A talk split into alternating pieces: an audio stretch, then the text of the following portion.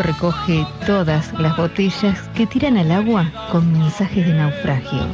El pueblo es la gran memoria que recuerda todo lo que aparezca muerto en el olvido.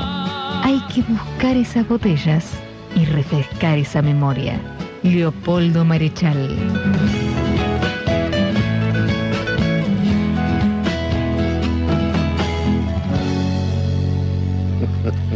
Muy buenos días, señoras y señores. Sábado 20 de mayo de 2023 en Bahía Blanca. Y la Grapa Contenidos está haciendo su programa número 12 de Botellas al Mar. Muy buenos días, mis compañeros aquí en el piso, Juan Reginato y Daniel Guerín. Muy buenos días a todas y a todos. Eh, le encontraste una vuelta de que me, me gustó. El programa Botellas Mar, no, la, la, la Grapa Contenidos presentando su programa. Por supuesto. Me gustó porque no, no la encontraba, la, yo no encontré la vuelta y era sencilla la vuelta que tenía, me gustó mucho. Y para los que no saben, la Grapa Contenidos es una productora militante de puro de pura voluntad nada más que hacemos entre cinco compañeros y, y muchos amigos y allegados. Aprovechamos también para saludar a Daniel Erger, quien como todos los sábados a la mañana está al comando de, la operación técnica de este programa. Así que muy bien, muy buenos días a todos, insisto con el, con el saludo.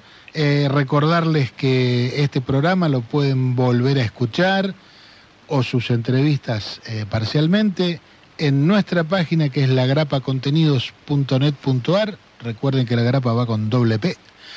Y también en YouTube, por donde lo pueden escuchar en directo en este momento o, ya digo, cuando ustedes lo dispongan.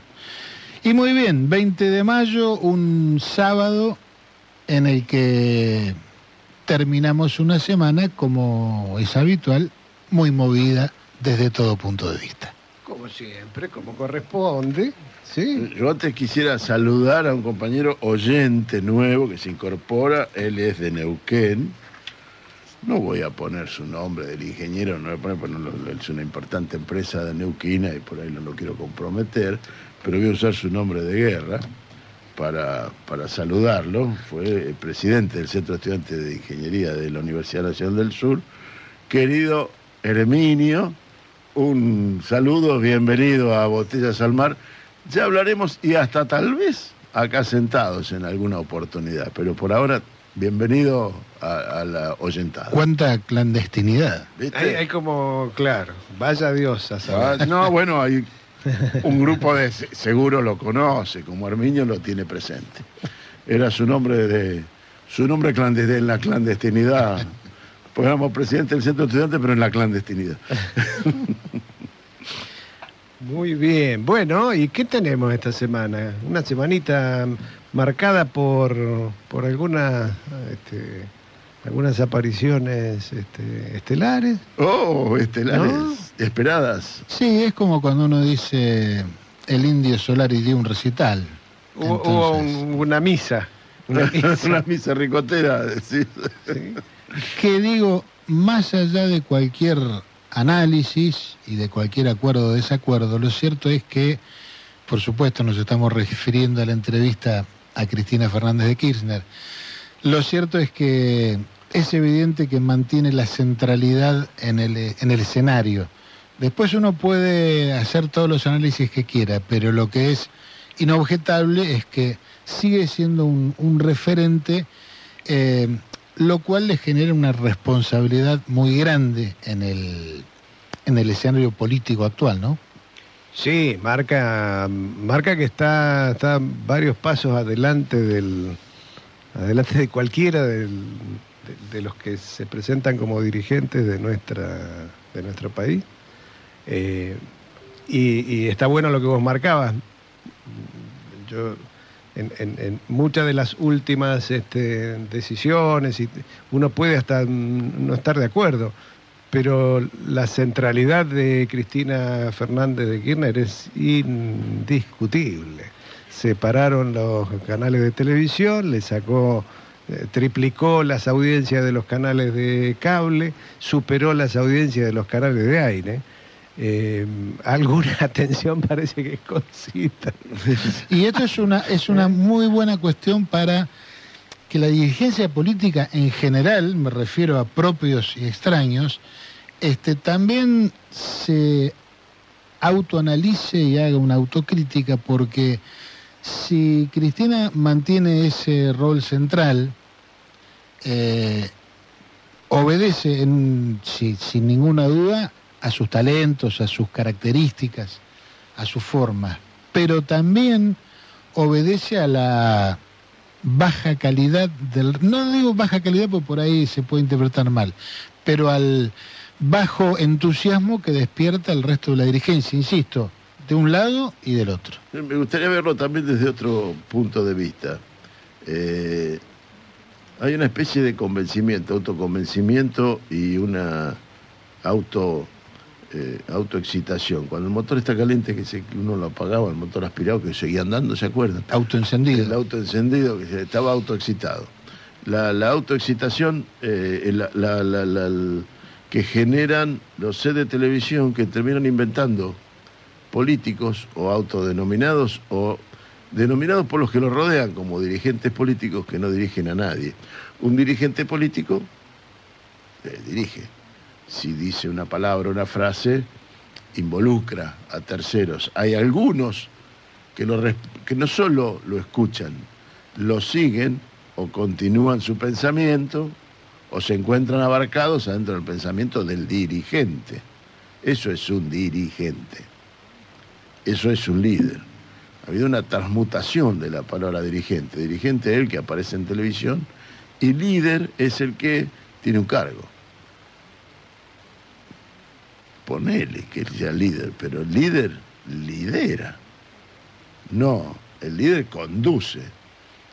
Puede ordenar a alguien que está en un cargo y puede que le den hasta pelota al que está en el cargo y si ese ordena algo.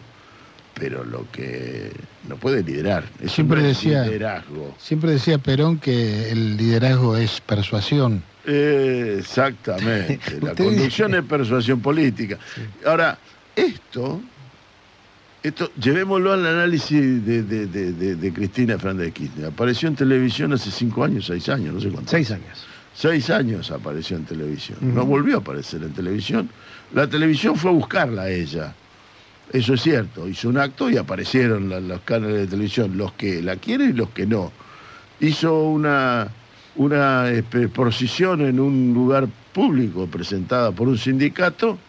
La audiencia rompió, todos los canales la conectaron a esa, a, a esa este, presentación en público. Pero ella no estuvo sentada en un set de televisión, la televisión fue a ella a mostrar un hecho político. El hecho político cuál era? Una dirigente, una líder, con todas las letras, hablándole a sus dirigidos, a sus liderados. Y a los que estaban en la periferia, y a los que la detestan y nunca van a estar bajo su liderazgo. Pero la fueron a escuchar a través de los canales de televisión. No fueron a la televisión a ponerse a, a imponerse o a ponerse o a ser conocidos o a darse a conocer. Es, el set de televisión se transformó no en un lugar donde la televisión va a buscar la noticia, el líder, no, no. Se transformó a lo largo del tiempo, en un tiempo relativamente largo, en que es el lugar donde se resuelve la política. Sí, y es el camino inverso al recorrido por, De un líder. por el, el resto de... Nosotros vemos eh, dirigentes, entre comillas, a los que se llaman dirigentes, que si no hubieran sido creados por la televisión, eh, no existirían. Efectivamente. Eh, pero realmente, y las ideas descabelladas que, que, propalan esos di- dirigentes, entre comillas, tampoco existirían.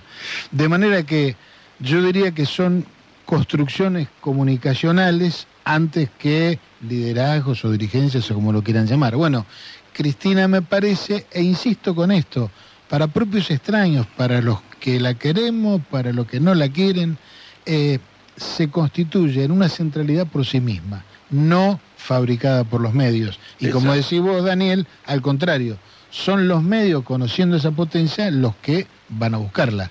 Eh, me- a mí me gustaría mucho, me divertiría mucho una entrevista en La Nación Más con la manga de cuadrado de animales que tienen como periodistas. Me gustaría que le haga una entrevista, porque sería divertidísimo.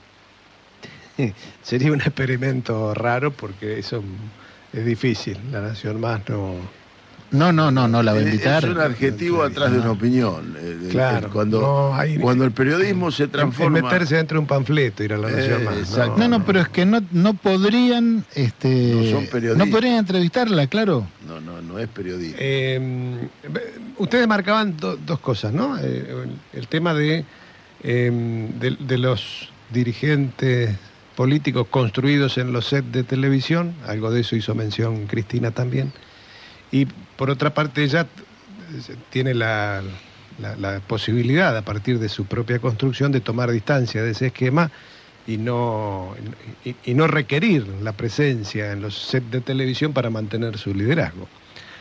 Ahora me pregunto, y, comparto la pregunta, ¿no sería mejor, no sería bueno también entre esos dos puntos encontrar algo más cercano? ¿Por qué? Porque si no, el silencio durante mucho tiempo, la ausencia de esa palabra de quien dirige a, su sector, empieza a crear interpretaciones de los silencios. Y cuando la interpretación es tan este, persistente, ya no importa que el líder diga que no va a ser candidato, porque el liderado entiende que tiene chance de, serlo. Entonces, me, parece que hay hay una necesidad también de decir, bueno, me parece que, hay que dosificar un poco más. Claro, hay, si que, queremos... hay que hablar un poco más, hay que discutir un poco más. Sería muy interesante eh, poder, ya, que, tiene un bagaje eh, conceptual tan, tan interesante, poder compartirlo un poco más. Porque si no, eso queda en un lugar que, que se lo ve como lejano. ¿sí? y si se trata de capitalizar la experiencia, bueno, la experiencia de estos años, como decís Juan, de ausencia de, voz, eh, demuestra la necesidad de cambiar a un modo como el que estás diciendo. Está bien, yo, creo que está todo muy, muy, muy estudiado, está todo muy, muy las dosificaciones en las apariciones este, están muy, muy medidas. Pero digo, me parece que esto que estamos viendo, ¿no? La necesidad de la política, ese es otro dato de la semana. Es decir, la gente no se está alejando de la política, la gente necesita de la política y el hecho está en que hizo una aparición, se sentó en un canal de televisión y tuvo lo que tuvo de, gente mirando. Entonces, hace falta dar esa discusión, hace falta eh, salir del, del chicanerío ¿sí? y hace falta ¿Y quién mejor que los que tienen algo para decirlo? Porque ya estamos bastante pasados de los que no tienen nada para decir. Y por supuesto que yo, yo coincido con, con el pensamiento en cuanto a que es necesario un proyecto, porque las mayorías se tienen que amalgamar en torno a un proyecto, más que o antes que a personas. Eh, dosificar eh, en esta forma las apariciones lo que genera es que el liderado no entienda demasiado bien qué propone el líder y por ende se mantiene ausente de la formulación de ese proyecto, porque los proyectos tienen que venir... Es mágico, ¿eh? Empieza a ser mágico, el dirigente empieza a ser mágico. Claro. Cristina va a resolver. Claro. Bueno, mm, no, Cristina va a formular un esquema, va a interpretar la política, va a dar líneas de acción pero, pero si Cristina va a resolver, es, es un poco eh, darle características místicas, ¿no? El realismo mágico, claro. Sí, sí, se genera un mecanismo de delegación, digo. El, el otro día se lo preguntábamos a Teresa García. que es muy ¿eh? cómodo a eso iba. Parte, ¿eh? Entonces digo, bueno, no hago nada, total, Cristina, Cristina Corazón, pero bueno, digo, ahora Cristina ya te dijo que no se presenta. Y no, no, pero se va a presentar. Bueno, no es, me parece, un mecanismo razonable de, de análisis de la realidad. Y, ahí ya pasamos al, discurso, ¿no? el análisis del discurso. el, análisis discursivo que, nos, que plantea un líder como Cristina es invita a la reflexión y acompaña a la reflexión en, en su discurso. No es un meme, no es 120, 140 caracteres de un tuit. Es un hilo de tuit que yo no lo termino de entender, es un hilo de tuit para poder eh, para poder expresar una idea y para poder sintetizar una idea. También es que tenemos un, un, un inmediatez a la- la- en la sociedad, un requerimiento de inmediatez eh, que- que es contraproducente y que nos ha hecho como adolescentes, ¿no? Hay una canción que dice, no sé lo que quiero, pero lo quiero ya, de, Luca Prodan. A mí me impactó mucho esa frase, de cuando la escuché la primera vez. Y esa frase ha descrito una, un, mecanismo, ha, descrito un formato. Y ese, no sé lo que quiero, lo quiero ya, lo que, lo que aconteció hoy, terminó, cambió el gobierno, no tiene consecuencia en el gobierno anterior. No hay que, no hay que continuar a resolver o modificar lo que deja el gobierno anterior. ¿no? En cualquier gobierno, en cualquier país. Cambio de gobierno tiene que cambiar todo y, y- y no existe eso. Viene una inercia de cosas. Y esa inercia de cosas es que vos partís de lugares diferentes. Si se compara, puntos distintos de llegada, cuando era imposible llegar, saliendo de lugares diferentes, no se puede llegar al mismo lugar en política o en acción social. Y esto es lo que Cristina empieza a poner eh, en sus intervenciones lo pone en el tapete, a- da, invita a la interpretación, invita a la reflexión y al debate. Ocurre que hay un pedazo de la sociedad que no quiere debate y aún acompañando a Cristina quiere soluciones mágicas de parte de Cristina. Cristina nunca las planteó. Es más, su frase se contrapone con eso justamente. No fue magia, llegamos acá por esto, por esto, por esto. Una consecuencia, un- las acciones tienen una consecuencia. Este momento que estás ahora, esas acciones, hay que analizarlas esas acciones. Cristina nos invita a reflexionar y analizar esas acciones, a la sociedad y a la dirigencia. Todo lo otro es cartón pintado, son consignas, eh, son cantos de cancha, eh, son eh, que, no, que, que pareciera que no tendrían que tener consecuencia más allá del canto del partido, pero sin embargo terminó el partido y el canto de cancha sigue en el eco y termina siendo la que explica en el partido el canto de la cancha. ¿No? Esto le parece la política, me mandé un paralelismo raro. Eh, esto me parece que es lo que queda de la política. Y eso es, es muy contraproducente y nos están invitando a un proyecto. Bueno, nos invitan a construir un proyecto, nos dice, cada uno lleva su bastón de mariscal en la mochila. Muy bien, medio guerrero, medio soldadesco eso el planteo.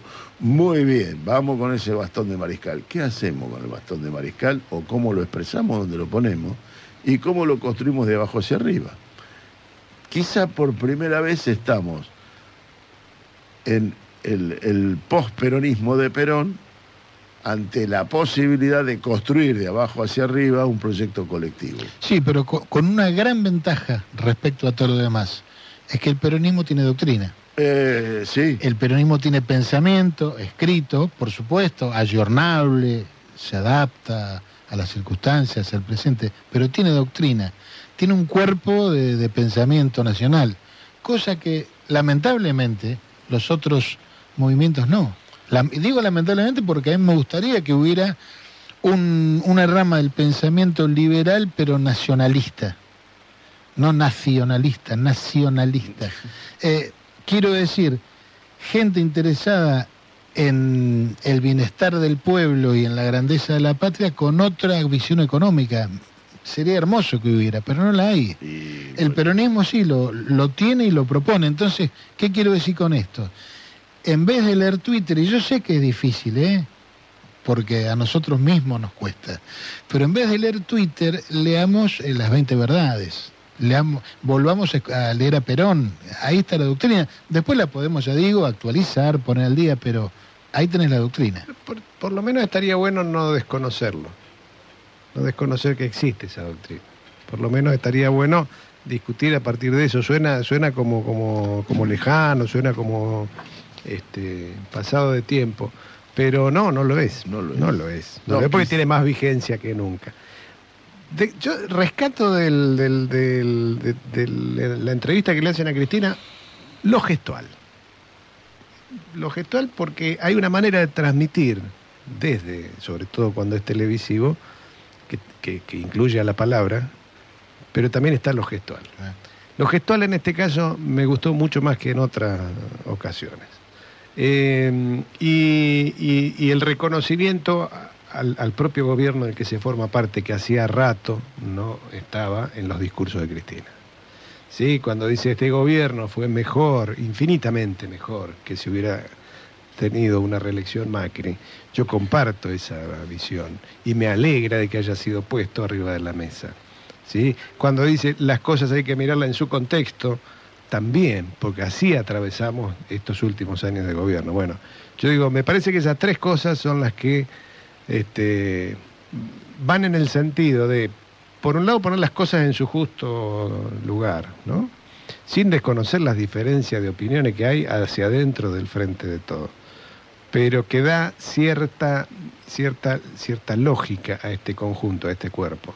Si no es, este, si no es parcial, es, es- es- por momentos es, es raro. Y es lo que venimos diciendo nosotros sábado a sábado. eh, hay que reconocer las cosas buenas y las cosas malas, porque si uno pierde de vista el, el- lo global de la realidad. Hay que reconocer que afortunadamente bajó la desocupación, hay más actividad económica. Inmediatamente alguien me dirá, pero los sueldos, perfecto, sí, pero digo, lo objetivo es que hay algunas cosas que están un poco mejor. Lo objetivo es que la semana pasada soldaron el último caño del gasoducto y la planta de agua pesada, lo que venimos hablando nosotros siempre. Bueno, eso también forma parte de, de esta coyuntura. Eh, sería necio no reconocerlo, sería perder de vista la realidad. Señores, hacemos un cortecito musical, les propongo, Sí. para que la gente no se nos duerma. Eh, lo hacemos como siempre con una, con una efemérides. Y esta se trata de que el 15 de mayo del 25 nació un señor que se llamaba Heraclio Catalín Rodríguez Cereijo. ¿Y saben quién es? Es Horacio Guaraní, nada menos. Yo siempre digo uno de los próceres de la música nacional, del folclore. Eh, Guaraní compuso más de 600 temas, 600 temas, muchos de los cuales cantamos frecuentemente que ni nos acordamos que son de él. Grabó más de 80 discos, filmó películas. Un tipo que se tuvo que ir en, antes del golpe, incluso amenazado por la AAA, que luego en medio de la dictadura decidió volver y volvió y se quedó acá eh, totalmente marginado de los medios. Cuando falleció en enero de 2017, en, en medio de la, de la pesadilla macrista, como todo lo nacional y popular se lo ninguneó. Horacio Guaraní murió sin ningún tipo de homenaje, eh, que yo creo que lo tenía ampliamente merecido. Así que, bueno, nuestro homenaje y nuestro recuerdo de acá, eh, escuchando un tema que tiene que ver con el lugar donde vino a vivir el Luján, Plumas Verdes, Romance de Plumas Verdes.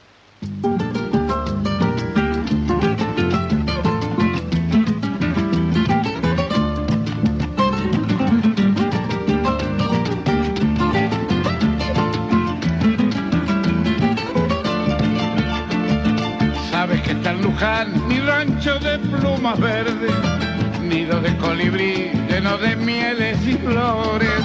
Cuando no llueve más, arcoíris de mil colores nacen junto al aromo y en los nogales se pierden, porque mi pluma verde, lucerito del alba, donde mi corazón al fin ha hallado la calma, porque mi pluma verde, lucerito del alba, donde mi corazón al fin ha hallado la calma.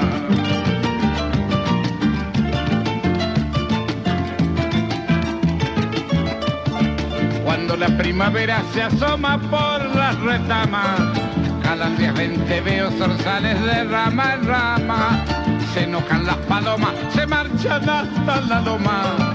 Y allá entre los frutales anuncian calor y aroma. Porque mi pluma verde, lucerito del alba, donde mi corazón al fin ha hallado la calma porque mi pluma verde, lucerito del alba, donde mi corazón al fin ha hallado la calma.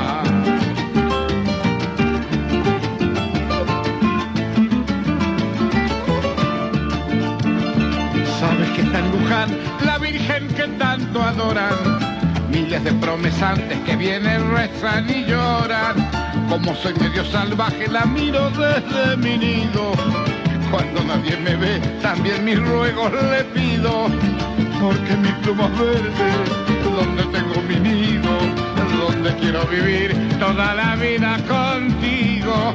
Porque mi pluma verde, donde tengo mi nido, donde quiero vivir toda la vida contigo.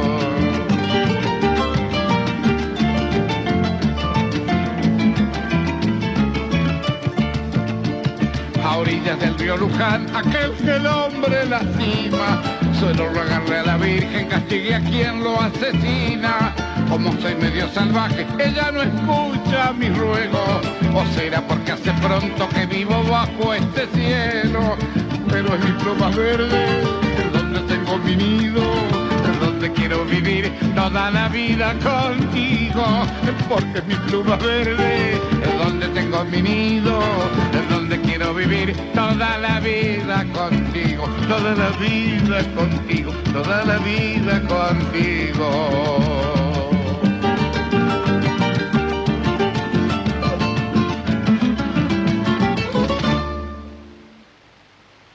Y hablando de músicos nacionales y, y populares, eh, no puedo dejar de, de mencionar, anoche tuve el placer de, de ver a Vitale Ibaglietto en el Gran, en el Gran Plaza Teatro. Realmente un, un recital inolvidable por la calidad, bueno, la calidad de los intérpretes, que no es necesario ni ninguna novedad decirla, pero recorrieron un repertorio que a todos los viejitos que estábamos en el teatro, el promedio de edad fue bastante elevado. Daba, daba alto. daba alto, cerca de los 60 me parece, pero digo, en serio, eh, nos llevó con su repertorio, nos llevó a los 80, nos trajo a la actualidad, nos volvió a llevar una maravilla, un recital desde el punto de vista artístico excelente eh, y una, mm, una capacidad de emocionar también importantísima. Eh, lo quería decir nomás para que si alguno no fue, cuando vuelva a Vitale y Baglietto, vaya a verlo. Vale la pena. Mire usted. Lo Eh, tomaremos en cuenta. Claro, será una próxima. Yo no quería dejar pasar este momento sin hacer un recordatorio habitual que venimos haciendo en, nuestro programa, este, sábado tras sábado, y es recordarle que este, hace cinco años el gobierno de Mauricio Macri tomó una deuda por 57 mil millones de dólares, que es la causa principal de nuestros pesares actuales y futuros. Así que téngamelo presente, cuénteselo a su niño, este, dígalo en el desayuno, ¿eh? Com- compártalo con su compañero de trabajo. Este, tenemos que tener esa, conciencia, esa, claridad para saber por dónde no hay que volver. fue, en realidad esa deuda con la FMI fue el corolario de una cadena de endeudamientos, no solo del gobierno nacional, no solo de las empresas, de las empresas en general, sino de las provincias, que se les permitió tomar deuda en dólares directamente a las provincias que no generan dólares, haciendo que las provincias deban dólares, y que ese, ese circuito tenía que finalmente, cuando se terminaran los préstamos, porque ya nadie le podía prestar o porque nadie le quería prestar, porque se veía claramente que no iban a devolver y que la bicicleta financiera se había terminado, para cerrar la bicicleta financiera cayó en el Fondo Monetario Internacional. Esto es nuestro, nuestro servicio de recordatorio a la este, comunidad. Exactamente. ¿Sí? Sí, no, si no lo que hay que hablamos, perderlo de vista. Después, no es un hito, no es que pasó esto y apareció no. Lagarde. No, no. No, Es consecuencia de todos estos actos que terminaron en lo que terminaron. Y algunos vimos que iban a terminar donde terminaban, porque es el mecanismo que tienen. Toma de deuda, fuga de capitales. Claro. Toma de deuda, fuga de capitales. ¿Hasta cuándo? Hasta que no hay más toma de deuda. ¿Y luego qué pasa? Default. Porque hay, porque hay que recordarlo también, ¿no? 2015 tenía problemas la economía argentina, tenía problemas de que no, no crecía, pero no estaba endeudada, no estaba endeudada. Entonces, eh, digo, Cuando, cuando se hace la, la mención, decir, bueno, de los últimos 20 años eh, gobernó el kirchnerismo o el peronismo en sus variantes. Es decir, bueno, sí, amigo, pero romper es re fácil. ¿eh? Hacer esta, esta toma de deuda rompe los próximos 10, 15, 20. Duró dos años. lo- Cortito, ¿eh? muy poquito tiempo. Fueron dos años que terminan el FMI. A partir de allí, el, Bueno, y- el desierto. Y, fue un instante. dos años es Una un decisión. El, Ahora, el qué, tiempo. qué talento para errarle, ¿no? Porque Sí, sí, Bueno, en dos veces- años fumarse 100.000 palitos verdes. Yo creo que talento no para es talento para invocarla. Bueno, Alguno, digamos, de nuestro pesar, algunos se enriqueció. pero por supuesto, que Sí, duda claro. cabe. No, no es, una, Sí, no es aleatorio no. ni una Es casualidad. como el grupo folclórico, los de siempre. Claro, Los de siempre garpan. exactamente. Bueno, vamos a hacer unos avisos parroquiales y así nos vamos a la primera entrevista. Avisitos parroquiales. El día 23 de mayo tenemos una invitación que hacen distintas agrupaciones para eh, una jornada de, eh, sobre el, el presente y el futuro del trabajo. Esto va a ser en Caronti 55 eh, a las 19 y 30 horas. Eh, van a estar eh, Fernando García de la bancaria, Margarita Orellano del Sindicato de Docentes Particulares, Brenda Solini de la CTA de los Trabajadores, Francisco Martínez de la empresa recuperada de Pigüé, de Textiles Pigüé, y Lisandro Arrigoni del SATSAID.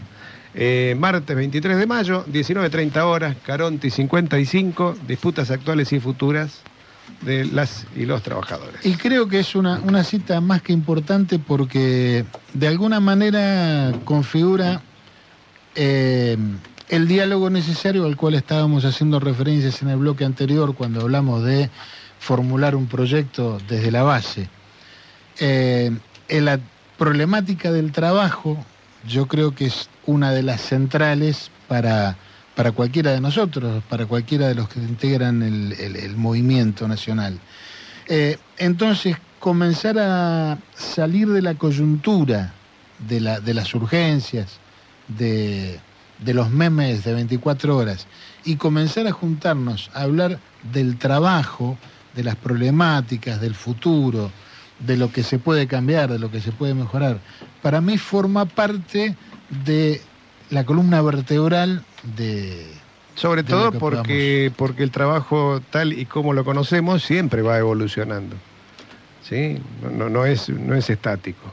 Las formas de, de trabajar, las formas de producir, la, la intervención del trabajador en, en- en la economía, las formas de dar respuesta al- al- a la distribución de la renta. Entonces, eso no es, no es lo mismo en, este periodo histórico que en uno anterior, y no lo va a ser en el futuro, entonces hay que empezar a discutirlo. Y está muy bien eh, empezar a imaginar una respuesta colectiva que, por supuesto, para los trabajadores es a través de sus organizaciones naturales, de los sindicatos. Si en el futuro ese, ese tipo de organización cambia, ya lo veremos, pero hoy por hoy es la herramienta que tiene el trabajador para, básicamente, para defenderse. Así que nos parece muy importante este encuentro y lo volvemos a decir, Martes 23 de mayo, 19.30 horas, Caronti 55, todos y todas invitados. Bueno, y hablando de trabajo, porque eh, es muy difícil alejarse del tema del trabajo, eh, hoy invitamos a un, bueno, a un productor, ahora no, le vamos a pedir que nos cuente, pero eh, lo invitamos a Agustín Pieroni, a quien tenemos aquí en el piso y a quien agradecemos la visita y saludamos. Buenos días, Agustín. Buenos días, ¿qué tal? ¿Cómo va? Bueno, muy bien, agradecido de que estés acá, un gusto realmente. Gracias, Eh, igualmente. Sabemos que vos integrás eh, la, la cadena productiva que tiene que ver con los frutos y hortícolas. Así que bueno, eh, en primera instancia nos gustaría que nos cuentes qué haces, en qué consiste tu actividad, tu intervención en esa cadena. Eh, junto con mi señora eh, eh, tenemos un puesto mayorista de, de- vendemos, digamos, tratamos de, de tener todo lo que es productos de fruta, hortaliza inclusive también productos gourmet para atender a tantos restaurantes, verdulería. Eh, nosotros no somos productores, trabajamos con productores, le vendemos a los productores, somos consignatarios. Eh, los mercados, eh, yo pertenezco actualmente a dos mercados, est- estamos trabajando y si Dios quiere en agosto en un tercero. Eh, ¿Cuáles mercados a usted? en Mercado Aguado, de, en Ugoni, en la ruta 33, eh, que era el ex. eh, donde el ex estaba donde, estaba, está el hiper ahora. Exacto. eh, que eso es otra, una realidad de los mercados que han crecido, ha ido creciendo la ciudad y los mercados siempre van quedando y se van moviendo después. Claro. Que eso es algo que está empezando a volver a pasar de vuelta, hay una discusión en este momento de eso. Eh, y lo otro es, eh, el otro mercado es el, el, el mercado nuevo que creó la, la provincia de Buenos Aires, el Ministerio, el Ministerio de Desarrollo Agrario. Eh, tenemos un puesto ahí hace un año, estamos por cumplir un año, ahora el 2 de junio, ¿Dó- ¿Dónde está ese? ese en Coronel mercado? Suárez. En Coronel Suárez. Sí. Ese es el más cercano que tenemos a Bahía Blanca. Eh, Ese- sí, ese sí, es el mercado más cerca, es un mercado que, eh, a ver, en, en este tiempo por ahí hemos recorrido eh, la zona para invitar a, a de- a determinados verdulerías, negocios, etcétera, que, que vengan a comercializar, inclusive a productores, y nos hemos encontrado con distintas realidades. Por ejemplo, eh, fuimos a, a la Prida y ellos nos decían que en un momento el, eh, había el- un gobierno había generado eh, un invernadero para poder generar, por ejemplo, tomate y vender tomate. El problema es que después no tenían dónde venderlo. Eh, Claro. Entonces el proyecto fracasó. Ahora fue al revés. Ahora se generó un mercado y, y faltan muchos productores. Eh, y digamos, en este momento, por ejemplo, nosotros con Apesos, que ahora este lunes también tenemos una, una reunión con productores. Aclaremos a peso. Sí, ¿Qué es Apeso? Asociación, Asociación de, de Pequeñas Empresas del Sudoeste de la provincia de Buenos Aires.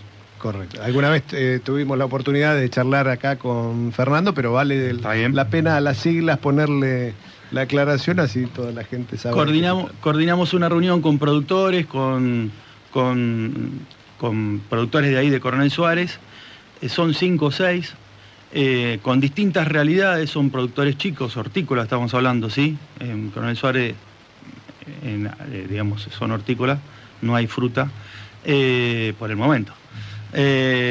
Y bueno, también vinieron de Guaminí, que también hay un proyecto muy interesante de economía agroecológica, de, de invernaderos, ¿sí?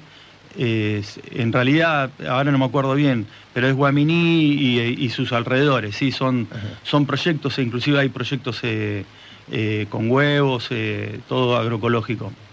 Bueno, todos ellos vinieron y estamos tratando de, de- de armar ese sector o, o de fortalecer ese sector para que el mercado crezca allá de Coronel Suárez.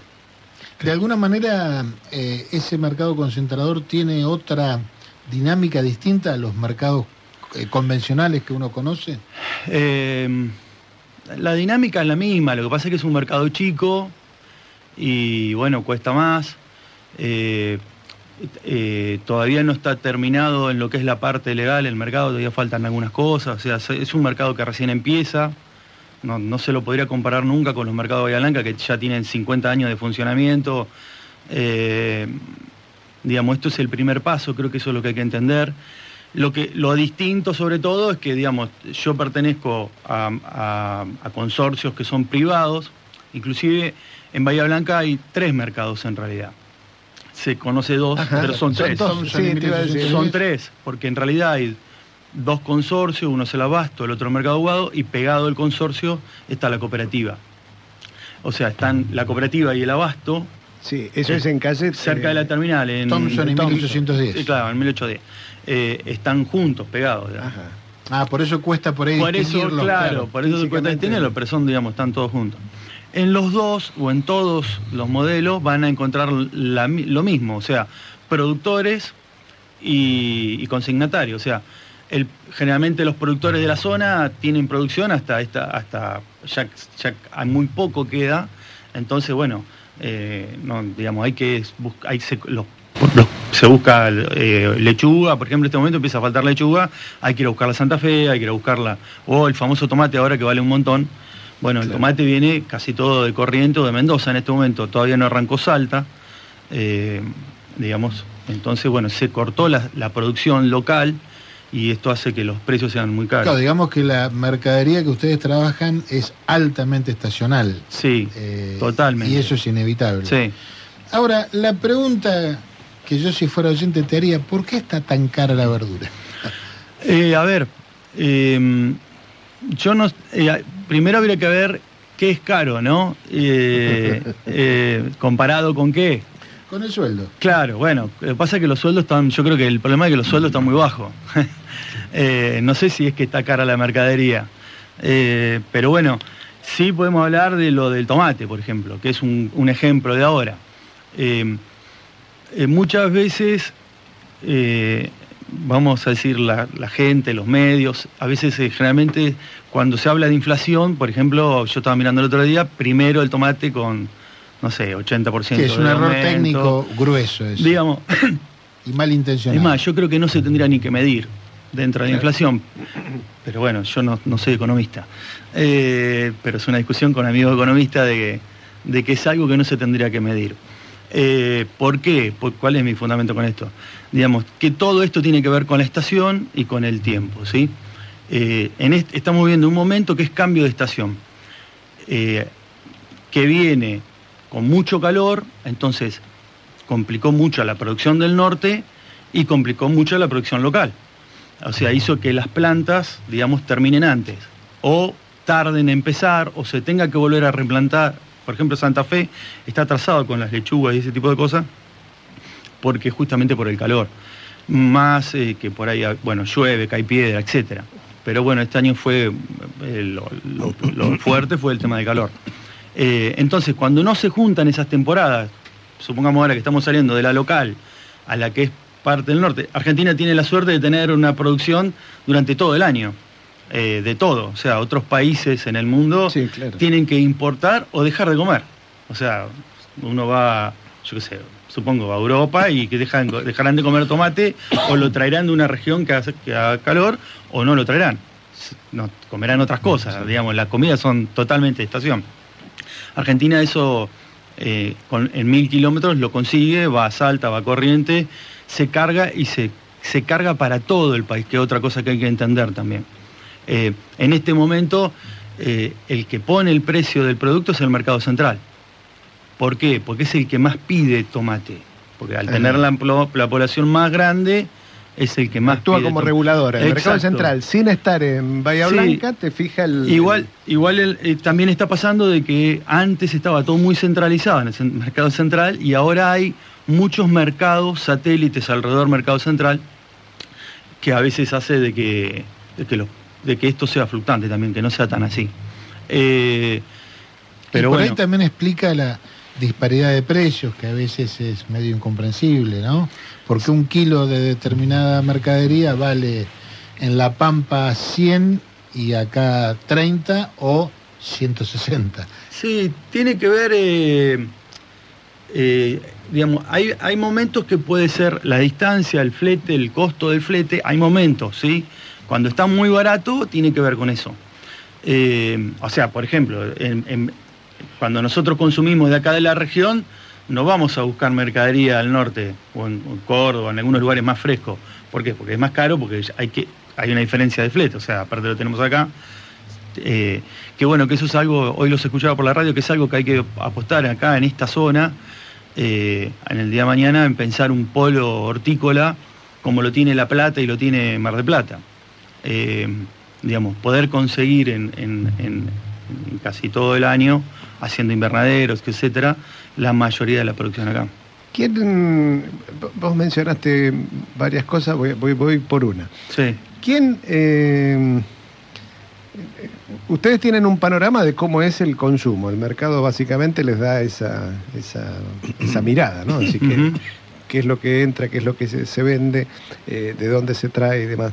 Pero evidentemente ese mercado no, no va a ser perfecto y no va a tener eh, cubierta de la mejor manera las necesidades que tenga una población. ¿Hay alguien que planifique? ¿Hay algún nivel de planificación de qué es lo que hace falta, de qué es lo que hay que promover, de qué es lo que no hay que promover porque hay mucho. La verdad que no lo sé, yo creo que no. Si no lo sabes vos. Yo creo que no. Yo creo que no. claro, Yo creo que no. O sea, claro, eh, no hay. Eh, esto es algo que también lo hemos hablado con Fernando muchas veces. Eh, justamente es eso, hay un montón de cosas para, para pensar y para, para, para analizar. Eh, eh, o- también hay que tener cuidado porque hay, eh, esto es como el- la sábana corta, ¿no? A veces uno toca de un lado y, o sea, favorece a un sector y perjudica a otro. Claro. Y son todos puestos de trabajo.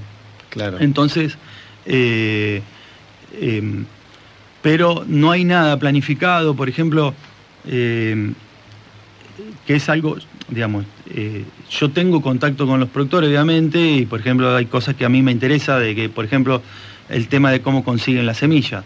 Yo no sé si los, por ejemplo, los que consiguen, los que venden las semillas, las consiguen en dólar oficial, la Claro. venden en dólar blue. claro. Entonces, eh, un gran negocio. Hay un montón de cosas para analizar desde el principio eh, y tiene que ver con lo que se puede vender. O sea, eh, al productor le encantaría vender en dólar blue como, como muchos, o al dólar, el, digamos, a todo el mundo le gustaría vender a mejor precio. Pero el- lo, que, lo que hace bajar los precios es la competencia, claro. en este caso.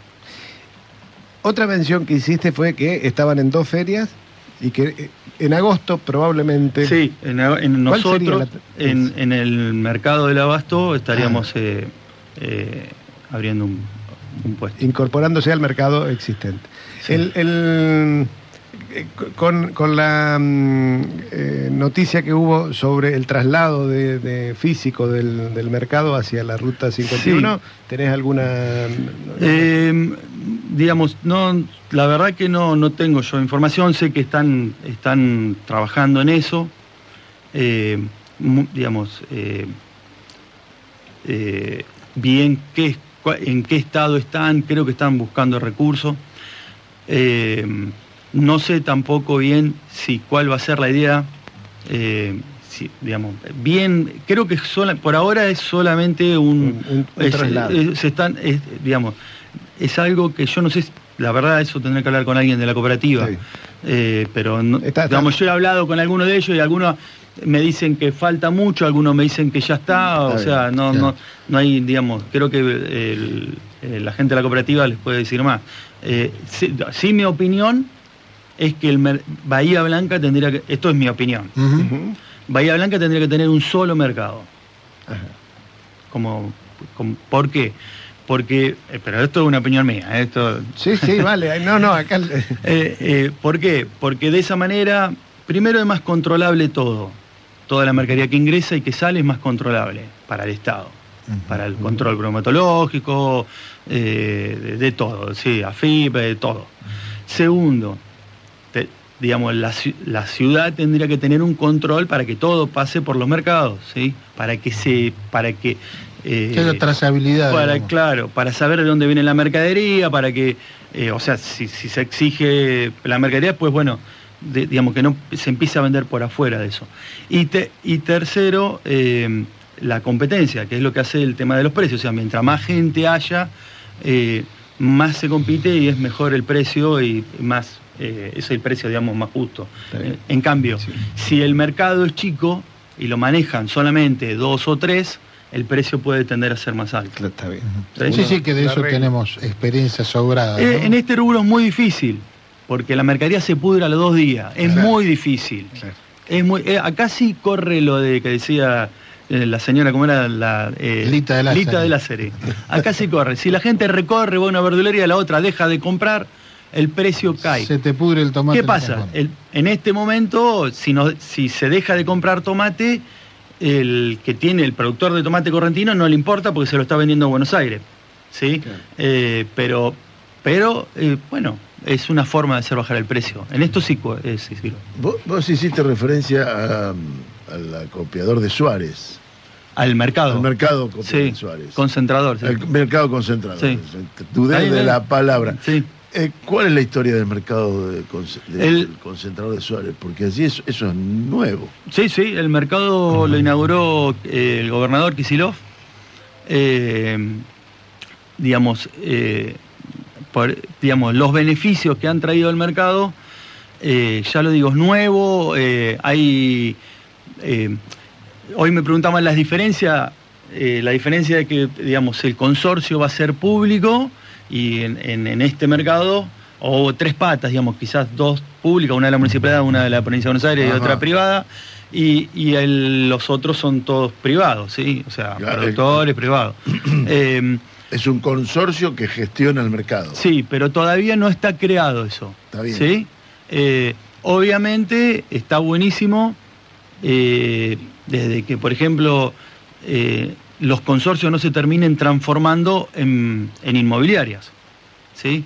Claro. Muchos de los consorcios hoy, de los problemas que tenemos, es que cuando los mercados venden mucho, empiezan a aumentar los precios porque eso, digamos, empieza es, es un cupo limitado, o sea, obviamente cuando baja, cuando hay recesión eso es al revés, pero termina, digamos, se termina empezando a cobrar como si fuera una inmobiliaria muchas cosas. Claro, pero ese es de- Eh, en este caso no, en este caso eso no pasa, tiene otro, tienes otra, otros problemas, obviamente que lo privado es más rápido que lo público, generalmente, eh, que, digamos que la acción del Estado, no lo Sí, público. sí, sí. En, en ese caso, o sea, yo, eh, el problema a veces, la discusión es que uno tiene a veces con un funcionario de la municipalidad es, necesito esto porque mañana se me pudre el tomate. O sea, no tengo mucho tiempo. Y no, porque tenemos. Es distinto. Claro. Pero bueno, son, son distintos los juegos, ese es el tema. Pero es el Estado Pero bueno, en una especie pero, de control del pero precio. ¿cuál fue el beneficio a la, a- a la comunidad de Coronel Suárez y su zona? Por ejemplo, que los precios bajen. Eh, Claro. eh, digamos, que, que baje no quiere decir que hoy el tomate se está vendiendo a menos de lo que se vende acá, pero que por lo menos se venda, ese fue el compromiso, de que por lo menos se, tra- que se trate de vender a los precios de Bahía Blanca. ¿sí? Después puede pasar de que en, a mayor volumen, cuando sobra mucha mercadería, en Bahía Blanca se venda más barato, ¿sí? porque sobra Claro. y hace que lo- el precio sea más barato. Pero la mercadería fresca siempre va a ser el- generalmente el mismo, el mismo precio, inclusive a veces en Suárez se puede vender un poco más barato que acá. Eh, y eh, eso hace dos cosas, que bajen los precios en Suárez porque hay había mucha reventa, mucha gente que venía a comprar, repartía y estaba solo.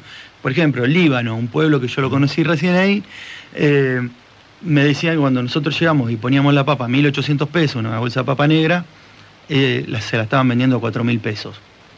En- se la llevaban al pueblo. Bueno, obviamente eso para ellos fue que los precios bajen. Claro, son- son- También hay, la- la- también lo que, lo que pasó es la calidad de vida para muchos. Obvio. O sea, mi primer cliente es un cliente que me venía a comprar a mí acá en Bahía Blanca, un cliente de Wangelén, siempre lo nombro cuando voy a todos lados. Eh, y mm, bueno, él, él Era hacía... de Huanquelera, de Larralde no. no era. No, pero en medio de la radio. Eh, eh, le falta cantar nada más. Eh, y bueno, él, él eh, hacía tres horas para venir, una hora tardaba en el mercado y tres horas por volver. Hoy Claro. está eh, una, hora, cañón, una hora, una hora y ya está. Claro. Eh, o sea, ocho y media está en su casa, él viene, realmente el que más madruga, cinco o seis de la mañana está ahí y, y a las ocho tiene el negocio, toda la marca en el negocio. Entonces Es le decir, cambió el, el- El corolario, para ya ir cerrando, porque tenemos Sí. que irnos a la noticia, el corolario es que se pueden hacer cosas, se puede operar sobre el mercado, no necesariamente, de- no necesariamente del Estado, pero sí con la colaboración del Estado, para mejorar las condiciones de vida, en Exacto, definitiva. sí, sí. Generar trabajo y bajar los precios. ¿eh? Así que bueno, en ese, en ese deseo te despedimos, Agustín. Bueno.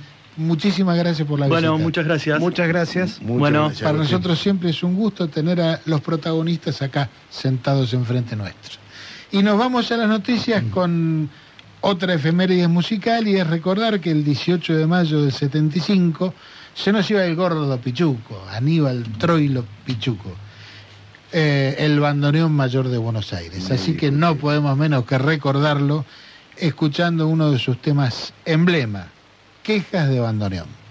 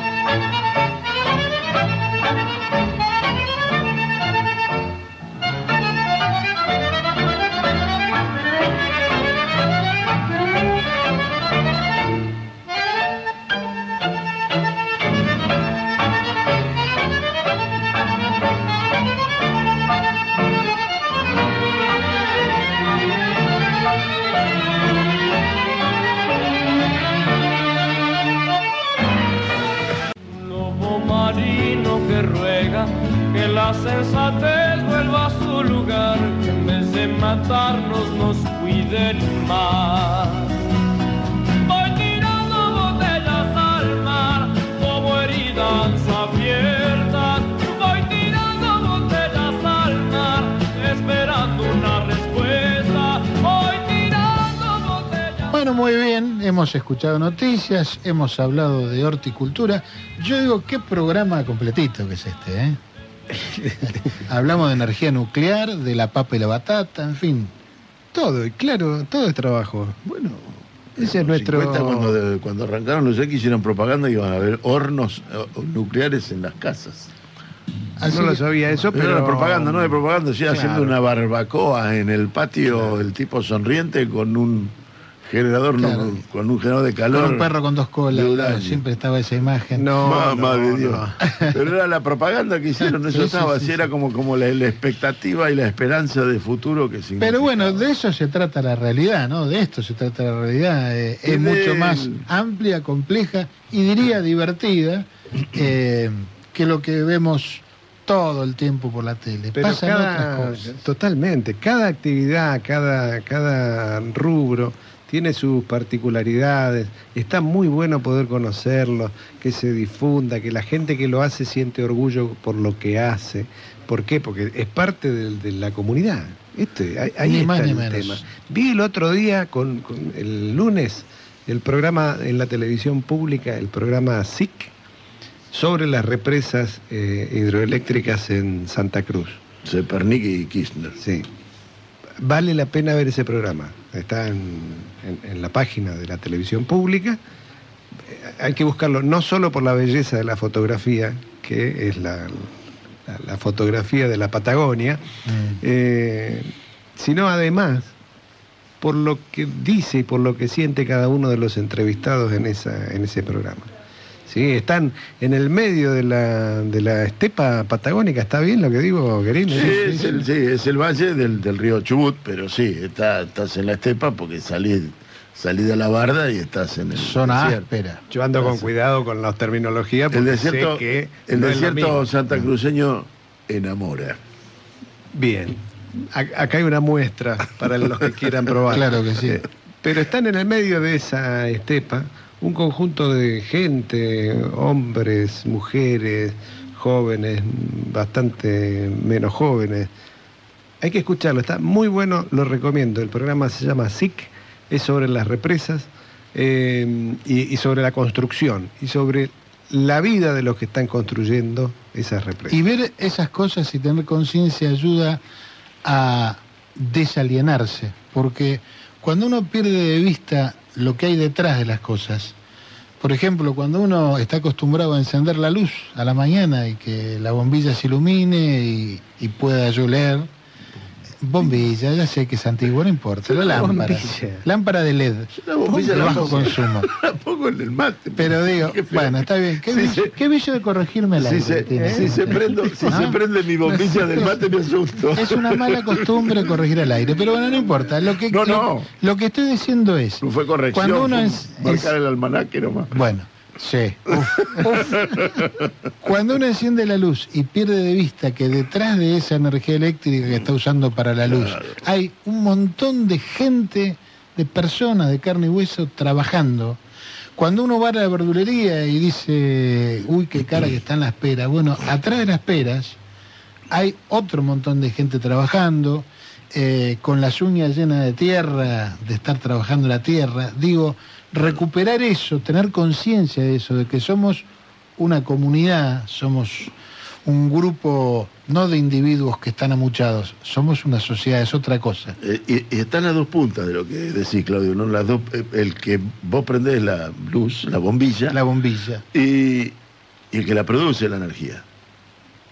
Porque también el que produce la energía puede significarse un burócrata que va y a- prende su, la luz de su oficina y la apaga cuando se va.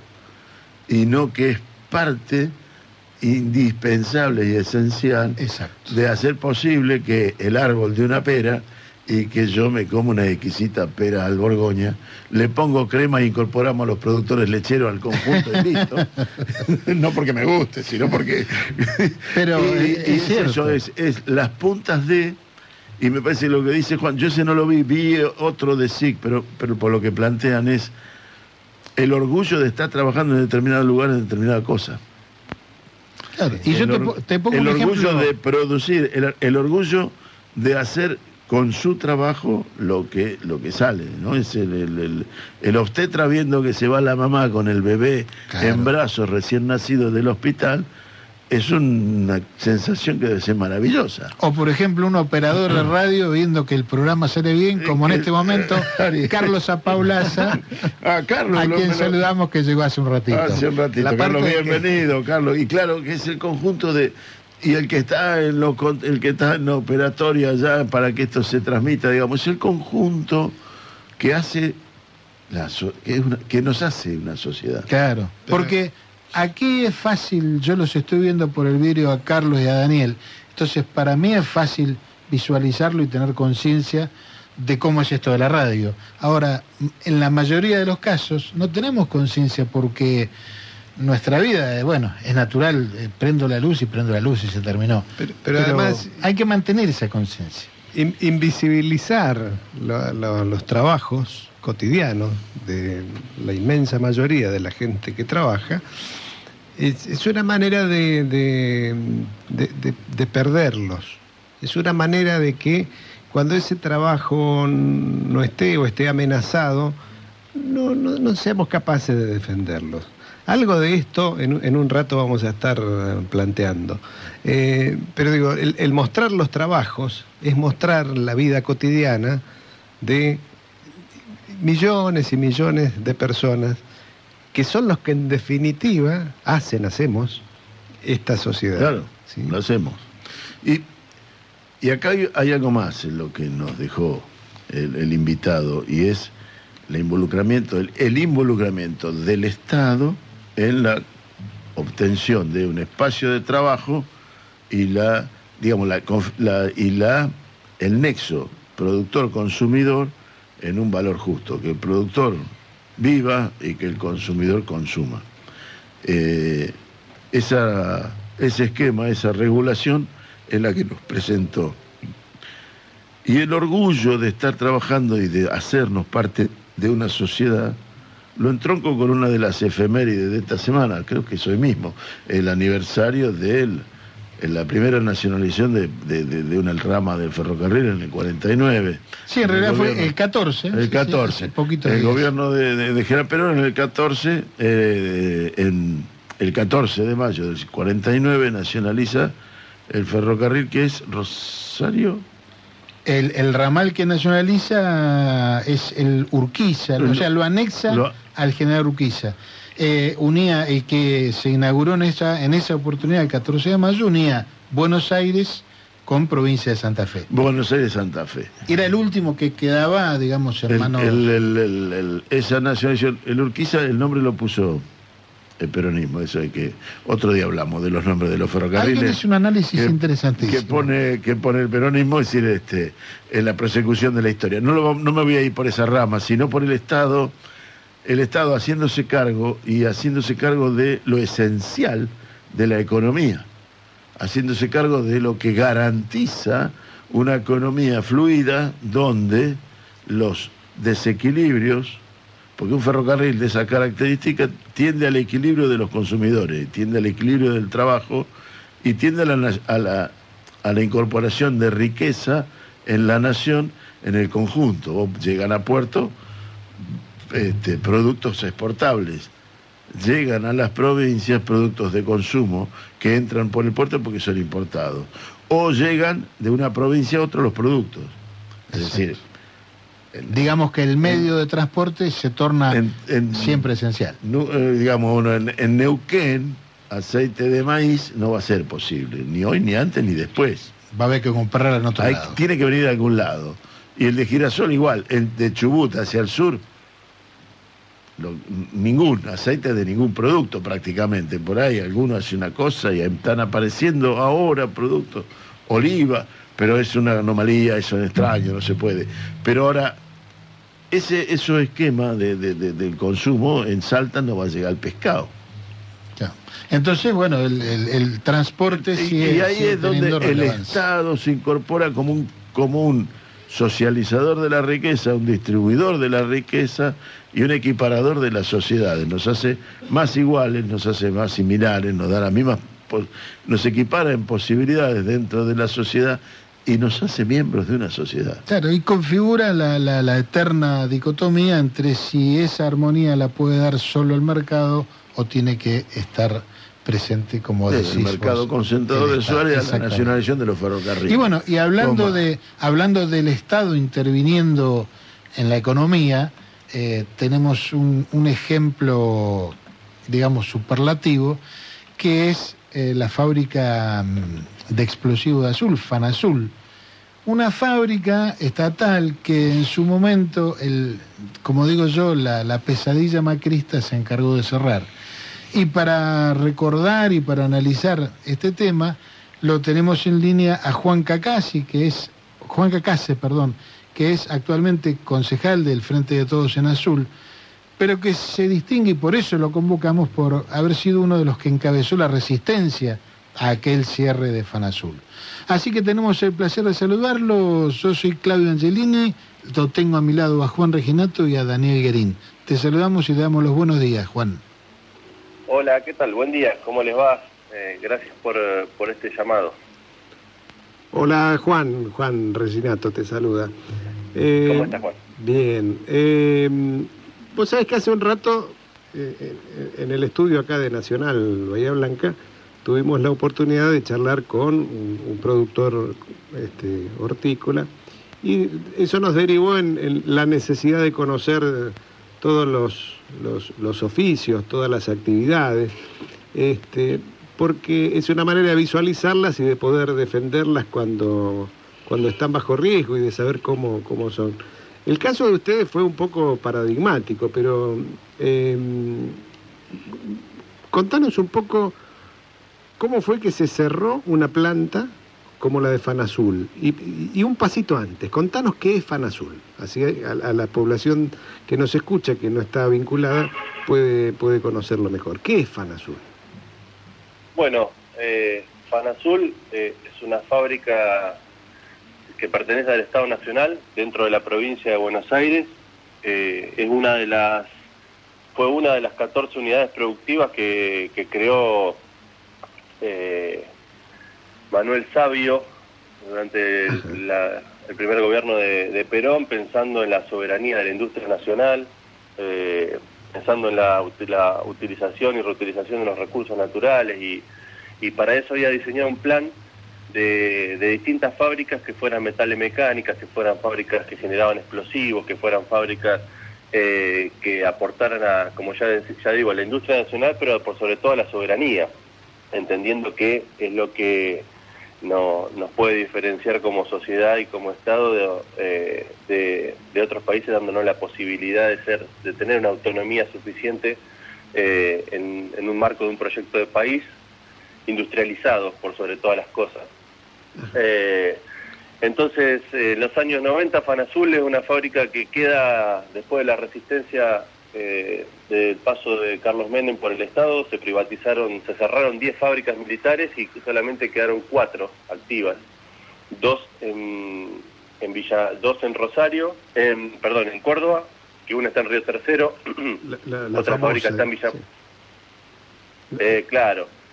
Otra fábrica está en Villa María, otra fábrica está en Rosario, en Beltrán, eh, y habíamos quedado nosotros acá en Azul, en la provincia de Buenos Aires, y la sede central eh, que funciona, bueno, las oficinas en, en Cabildo 65 en la Ciudad Autónoma de Buenos Aires.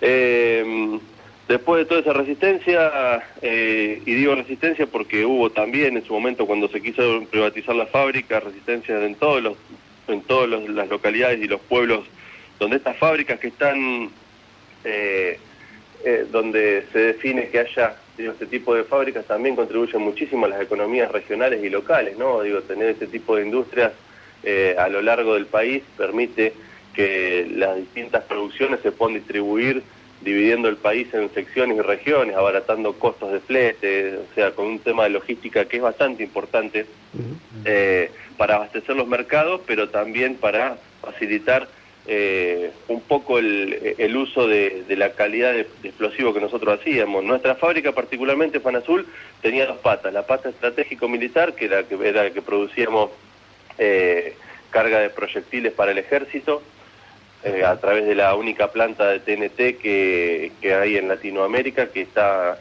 eh, ubicada en nuestra, en nuestra fábrica. Eh, y después logramos tener una industria para la defensa, para que tiene para abarcar por ahí un poco y para, para que la fábrica pueda eh, ser un poco más sustentable sin entrar en el juego de que cualquier industria para defensa se piensa como algo que sea autosustentable porque no es así. Eh, digo, cualquier país Sí, claro. desarrollado que invierte Sí. en fuerzas en fuerzas militares no está pensando en que eso sea redituable económicamente. Entonces, en ese verso fue en el que nos quisieron meter a nosotros, a los trabajadores de Pan Azul, donde nos pedían rentabilidad, cuando en realidad no estaba pensada la fábrica para eso, pero un poco para atacar ese eh, esa pata eh, que tiene que ver con la explotación de, de- de la minería en general. Nosotros hacíamos dinamitas, hacíamos distintos explosivos para, para IPF, teníamos un, un- una gran variedad de explosivos eh, que eran para minas de carbón, de explosivos que se hacían eh, para, para mucho de lo que hacíamos se exportaba, eh, porque al tener también eh, una de las dos plantas nitroglicerina más importantes de Sudamérica, eh, nuestros productos se exportaban a la región, eh, la pasta base de la dinamita, digamos, que se llama Master Mix, eh, eso es lo que se exporta y esa es todo mano de obra, mano de obra eh, en pesos y divisas que entran en dólares, porque esos exportes se ven todo en dólares, entonces también contribuía a las arcas del Estado Nacional, eh, pero, mm, eh, pero bueno, la fábrica en nuestra ciudad tenía 75 años al momento del cierre. El, el cierre Eh, es en el 2000, eh, vos mencionaste, 17. durante Sí. el menemismo, una, una, un, un Una proceso de degradación, digamos, Sí, de- del, sí. del gobierno. Eh, fabricaciones militares y resistencia de Fan Azul, en ese caso, sí. sí. Y, y durante el macrismo, eso en el año 2018. Ustedes, el, el primero de Sí. enero del 2018 se produce esto. En- no, no, en realidad fueron bastante, bastante más, eh, bastante más cínicos fueron, porque lo hicieron justo el 28 de diciembre, eh, fue la fecha que eligieron de 2017 para, para Claro. ni siquiera para cerrarnos, sino para eh, llevarse los colectivos de nuestra fábrica, ni siquiera nos hubo un aviso. Pero digo, para llegar a esto, cuando Macri llega al gobierno, eh, los trabajadores, eh, que cual- los cuales tenemos un sentido de, de pertenencia para con la fábrica, los fabriqueros, como nos gusta denominarnos a nosotros, ¿no? Digo, eh, lo que planteamos, eh, después del cambio de gobierno en el año 2015, empezamos a, bueno, a plantearnos a ver con qué iban a venir o por dónde iban a venir. Y eh, empezó el macrismo, su debut en el gobierno, echando eh, más de 100 trabajadores de la sede central en Buenos Aires. Así arranca su, su debut los primeros días de, de- enero, a pocos meses de haber asumido el gobierno. Eh, eso nos pone claramente en estado de alerta a las unidades productivas, eh, porque entendemos que y, y sabíamos que íbamos a venir nosotros luego de eso. Eh, y después se fue dando un proceso, y yo voy a hablar puntualmente de nuestra fábrica, porque si bien el complejo de fabricaciones eh, es más amplio, pero voy a hablar de la parte que nosotros nos tocaba representar en ese momento o intentar representar a los compañeros. Eh, acá lo que fueron generando a partir del 2016 fue un escenario perfecto para en fines de 2017 eh, venir y cerrar la fábrica como les placía. ¿Por qué digo esto? Porque durante el periodo de- de- del año 2016 empezaron con problemas, empezamos con desabastecimiento de materias primas, Claro. empezaron a, a- a objetar eh, distintos tipos de, de auditorías eh, que había tenido la fábrica y por eso nos dejaban sin gasoil eh, un mes y pico, o si- sin, sin materias primas. Digo, el gasoil, considerando que nuestra fábrica está emplazada a 35 kilómetros de la ciudad Claro. y nosotros íbamos en colectivos que eran de fabricación, arrancando por el- la llegada a la fábrica Sí, sí. pero pasa- lo principal no era el, el- el cómo llegar, sino el- el- la materia prima para la cual usábamos, el, el gasoil como materia prima también.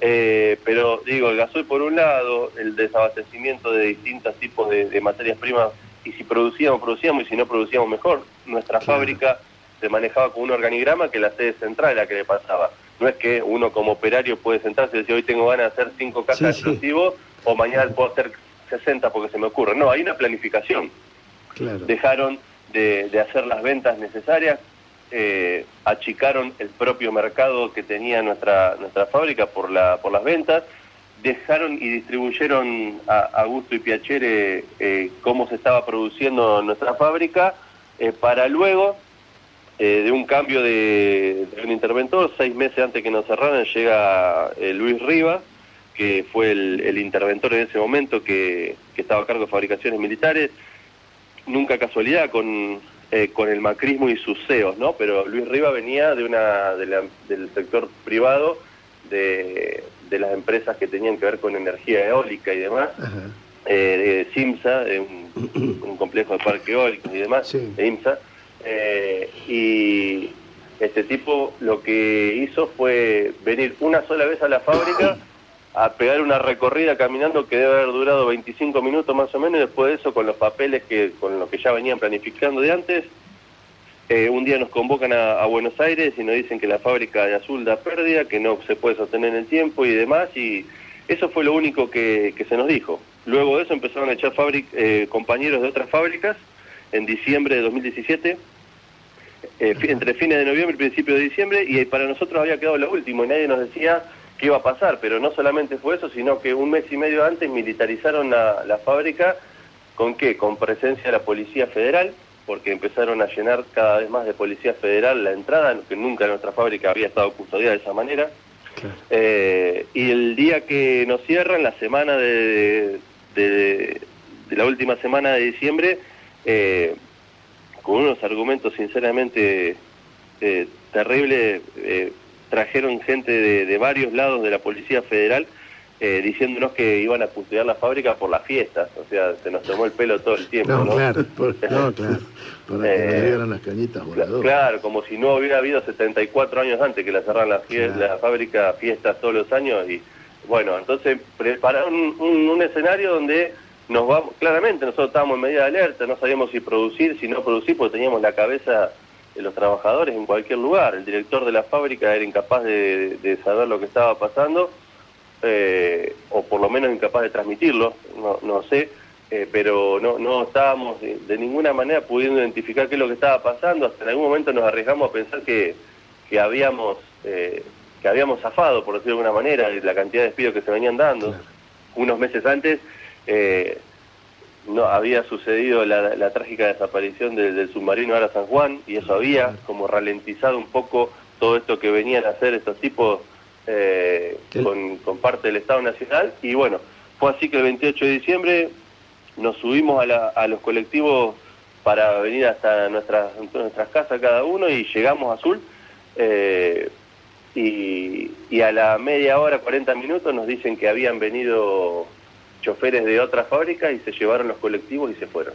Eh, se, se los robaron del, de un garage donde se guardan los colectivos acá en la ciudad, ¿no? Así empezó eh, toda esta, esta triste historia y con un papel en la guardia de la fábrica, en la portería, diciendo que iba a estar cerrada la fábrica hasta el 14 de diciembre por reestructuraciones. Eso, así de esa manera nos cerraron la fábrica. Digo, no pudimos sacar ni siquiera los zapatos que nos quedaron adentro, ¿no? Porque Claro. al militarizar la fábrica, nosotros al momento de quedar afuera, volvimos esa tarde porque entendimos que se nos llevaban los colectivos, se nos llevaban parte de la vida, unos colectivos que habíamos comprado, y digo habíamos porque me siento parte, ¿no? Pero digo, habíamos, la fábrica había comprado eh, mediante un leasing y habían llegado dos años antes eh, a, la, a la fábrica, o tres, tres años del fin, creo que 2015 había sido.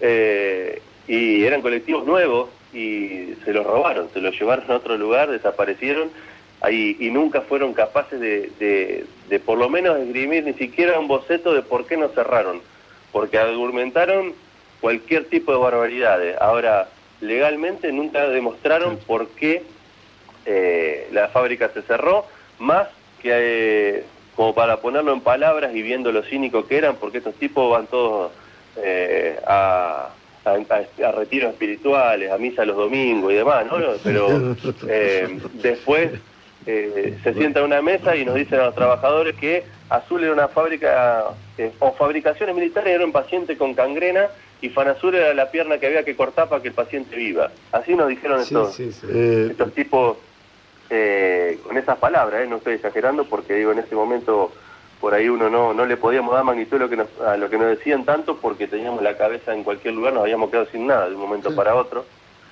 Eh, y, y bueno, así así empezaron después un montón de cuestiones ¿no? que, que tuvo que ver con resistencia de los compañeros y demás. La misma esa noche cortamos las rutas acá en la Ciudad Azul, muchas cosas se dieron a conocer, pero de las que hicimos y muchas otras quedaron tapadas porque encima gobernando esta gente, eh, ahí sí que te demuestran el uso hegemónico de los medios de comunicación. Obviamente. Nos Eh, enterábamos por los fabriqueros con los que hay contactos subterráneos que estaban haciendo esa resistencia. Claro, eh, hemos hecho cortes de ruta de días y de- nunca nada de eso pudo salir a la luz a pesar de que nosotros entendíamos que cortando una ruta no íbamos a, a torcer una decisión política, eh, Pero, pero, sí darla a conocer.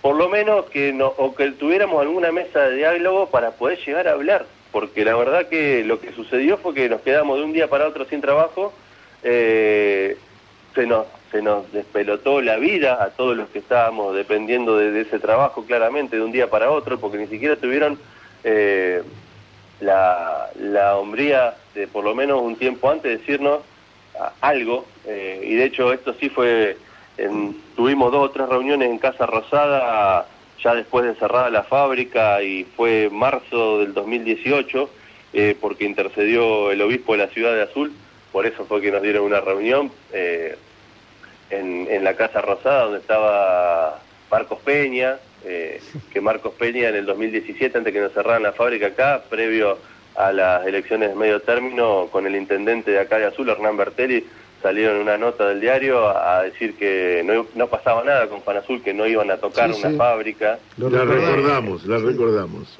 Bueno, y ese gauchito, ese gauchito estaba en la mesa también después que nos habían cerrado, eh, diciendo que, bueno, que si nosotros, si nos hubieran, porque yo le planteaba esto, ¿no? Me tocó participar de esa reunión digo, ¿cómo van a hacer semejante cosa y sin ni siquiera tener en cuenta lo que nos pasa en la vida de cada uno? Y los tipos nos decían, y bueno, si nosotros le decíamos seis meses antes que la íbamos a cerrar, ¿ustedes qué iban a hacer? Y claramente que no lo íbamos a aplaudir, pero eh, hubiéramos tampoco a podido votar. tener la, la discusión eh, sobre, claro, pero digo, eh, yo creo que, que la, los- puede ser que hay compañeros confundidos que a veces, sí, eh, creen, se creen parte de un modelo que después te excluye a patada, ¿no? Eh, y puede ser que haya gente que se confunde y se equivoque cuando vota, pero lo que no puede haber es una posibilidad de, de- de- de ser tan tan basura con- con- o tan poco respeto para con la gente, porque la verdad que Hay un poco- había, iba- podría... Mi pregunta, lo, lo que me quiero que me ayudes a reflexionar. Fabricaciones, Daniel Green es el que te está hablando y te saluda y, y ¿Qué voy tal? a incorporar la palabra fra- fabriquero, me encantó. Está, Es una hermosa palabra. Es una hermosa Sí. palabra que, que nos da identidad, Sí, claro. no solo a ustedes, sino a nosotros. La mm, Fabricaciones Militares es un poco la, la- la- la- la- la empresa que funda la, la- la- la gran fundación de la empresa minera en la Argentina. Eso que hace el desarrollo minero en la Argentina en una segunda etapa, ya vemos, o tercera etapa, yendo hacia atrás. Hubo otras, pero Fabricaciones Militares es la que se involucra y se involucra desde el Estado Nacional en el recurso mineral de toda la Argentina. Y con una de las ramas haciendo servicios a la minería, justamente Fanasur era una de esas. Pero no solo la minería, Fanasur también producía los explosivos para usar la sísmica en el petróleo. Y Fanasur producía eh, los explosivos para poder entrar en la explotación minera. Eh, para mí, cuando lo dijo Peña, eso que vos estabas recordando, yo lo vi con cierta lógica, en parte a desarrollo de Vaca Muerte, la necesidad de la sísmica, y en parte a la necesidad de suministro de explosivos para el desarrollo de la industria minera. Sin embargo, también lo cortaron y los insumos de la minería que siguieron existiendo, o de la minería que siguió existiendo, se consiguieron de otro lado.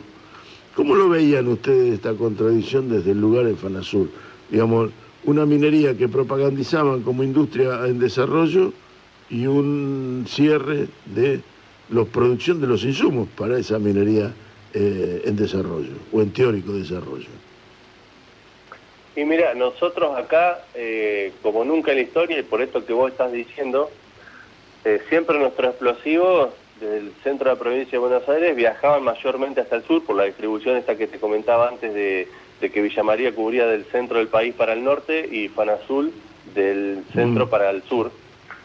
Eh, siempre nuestros explosivos tenían que, o sea, necesitaban de la logística del viaje y demás. Obviamente. Como nunca en la historia y a partir de eh, el famoso verso de las PPP también, que fue otro, otra gran estafa del gobierno de Macri, eh, de la obra pública, eh, que por la cual se perjudicó terriblemente al Estado. Bueno, en ese momento, y cuando se hablaba de la de, de lo necesario de la, de la repavimentación o la construcción de distintas rutas y demás, eh, para ese caso, nuestra fábrica, eh, como por eso digo, como nunca en los sus 75 años de historia había estaba rodeada y empezaron a pedir las canteras, eh, que se, se empezaron a instalar canteras en nuestra ciudad. De hecho, al momento de cierre de nuestra fábrica había instaladas seis canteras y había otras 10 más que se estaban instalando y le habían ya pedido permiso al municipio para el desarrollo de, de- de- de la piedra, extracción de piedra, Claro. y que iban a necesitar de los explosivos que la tenían a 30 kilómetros. O sea, entre 30 y 60 kilómetros el, el radio donde las canteras se están instalando, y de hecho están instaladas, muchas terminaron de instalarse, algunas pocas otras no lo terminaron de concretar, pero, eh, pero como nunca en la historia estábamos preparados para poder abastecer al mercado local eh, con nuestros explosivos, que les convenía porque era más barato. De hecho, para que se den una idea, porque digo, esto le costó también a algún funcionario que estaba dentro del gobierno de Cambiemos, el gobierno eh, local de Cambiemos, con, de la mano del intendente Bertelis, eh, digo, un funcionario que también tenía relación con las canteras y demás, es un funcionario que nos acompañó a la Casa Rosada, pero que en ese momento le costó su, su puesto de trabajo también, lo echaron a este funcionario, porque ahí lo que él había conseguido es que las canteras de alrededor, de nuestro alrededor, se pudieran hacer cargo de la fábrica, aunque sea como incomodato, de, la, de, de- de las instalaciones de la fábrica y de las máquinas, para poder producir lo que ellos estaban necesitando. Y no es que nosotros queríamos como trabajadores dejarle a los privados lo que concebimos como el Estado como el garante de, de- de- de- de oportunidades y de equilibrio, como hace un rato cuando escuché que recién estaba, eh, estabas hablando vos, si no me equivoco. Eh, digo, nosotros concebimos al Estado como el que tiene que ser el, el garante de que la cosa funcione, de que sea justa, de que pueda haber posibilidades de, de que el mercado esté regulado y demás, pero bueno, en ese sentido eh, teníamos un Estado nacional que, pero como, como bien lo planteas, por un lado hablaba de un desarrollo, que por otro lado nos cerraba la industria nacional que podía proveer a ese Estado, pero porque le estaban haciendo el caldo gordo siempre a sus amigos. O sea, el explosivo que nosotros dejamos de, de- de- de vender y los contratos que teníamos con Minera Santa Cruz, que teníamos con distintas empresas, ¿Alguien digo, ese, ese explosivo, ese explosivo se terminó eh, importando. Se Claro. traía de Chile, se traía de los chalecos antibalas que dejaron de hacer en otras fábricas, se traían Claro. de, de- de Irán. Digo, acá el, el TNT que nosotros dejamos de hacer, lo estratégico militar, eh, digo, ¿saben? Los tipos estos nos decían que las hipótesis de conflicto bélico real se habían terminado Claro. y que por eso las guerras ahora iban a ser cibernéticas. Y yo siempre les pregunto, cuando me toca hablar alguna, alguna vez que me toca, digo, me gustaría saber si en Ucrania ahora se están tirando con mail eh, o, o bien están usando Claro. explosivos, eh, ¿no? Como los que conocíamos. Entonces digo, la verdad que han sido tan... eh, han sido tan tan difíciles de, de- de- de- o sea no no de, de entenderlos porque ellos tenían una lógica tienen una lógica lo que claro. plantean ahora sí cerraron eh, nuestra la, la industria acá en lo local y nosotros pretendíamos que al menos no nos desarmaran la fábrica porque la una vez que nos echaron a patadas la intención era cuidar y mediante medidas cautelares acá se cortó hasta la vía del tren que fue lo que más eh, problema hizo de todas las acciones que tuvimos eh, que hacer o que pudimos hacer digo, porque la idea era que no desarmaran, hubo medidas cautelares de no innovar para que no desarmaran, y esto desarmaron y se rompieron, se robaron, se llevaron. O sea, Juan, Eh, que ustedes nunca perdieron la esperanza de que en algún momento la fábrica iba a volver a funcionar.